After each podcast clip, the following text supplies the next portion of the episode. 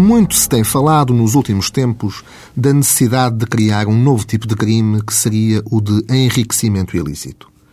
Importa, antes de mais, dizer que o nosso ordenamento jurídico, por exigências legais e constitucionais, demanda um particular cuidado na definição do conceito de novos tipos de crime, sob pena de violação dos direitos, liberdades e garantias dos cidadãos,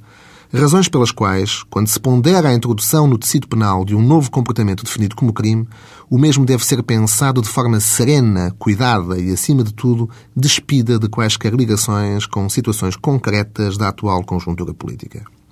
Dito isto, há todavia que realçar as enormes dificuldades de prova que existem, por força do sistema processual penal português, para a demonstração de alguns tipos de crime cujo enriquecimento do suspeito é, indiscutivelmente, um elemento fundamental. Nessa medida, a criação do crime de enriquecimento ilícito seria uma solução possível para assim se punir quem, de outra forma, escaparia à alçada punitiva do Estado. Com este ilícito, seria punido todo aquele que manifestasse de alguma forma um enriquecimento não compatível com os seus rendimentos, laborais ou outros, ou pelo menos que não conseguisse demonstrar, diria por A mais B, como é que tinha conseguido adquirir aquele património, mesmo que este não estivesse em seu nome, mas se demonstrado que tinha sido comprado por si ou possuir aqueles depósitos bancários. Contudo, e sendo indiscutível que a criação deste novo tipo de crime permitiria, em muitas situações, a punição de realidades que escapam, em regra, à alçada dos tribunais, precisamente pela falta de provas, como sucede com os crimes de branqueamento de capitais e corrupção, importa não esquecer que o mesmo exigiria uma verdadeira revolução processual no que toca ao ônus da prova dominante no nosso sistema jurídico penal.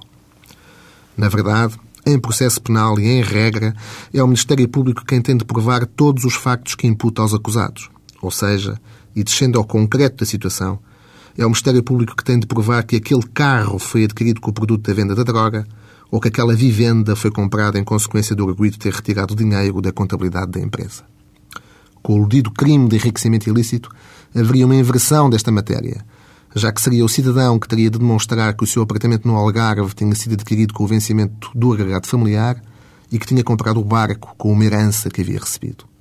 Se não conseguisse fazer essa demonstração, seria condenado pelo crime de enriquecimento ilícito. Ora, esta inversão do ônus da prova, como alteração do paradigma constitucional, pelas consequências que acarreta, exige uma séria análise e cuidado da redação, sob pena de violação constitucional.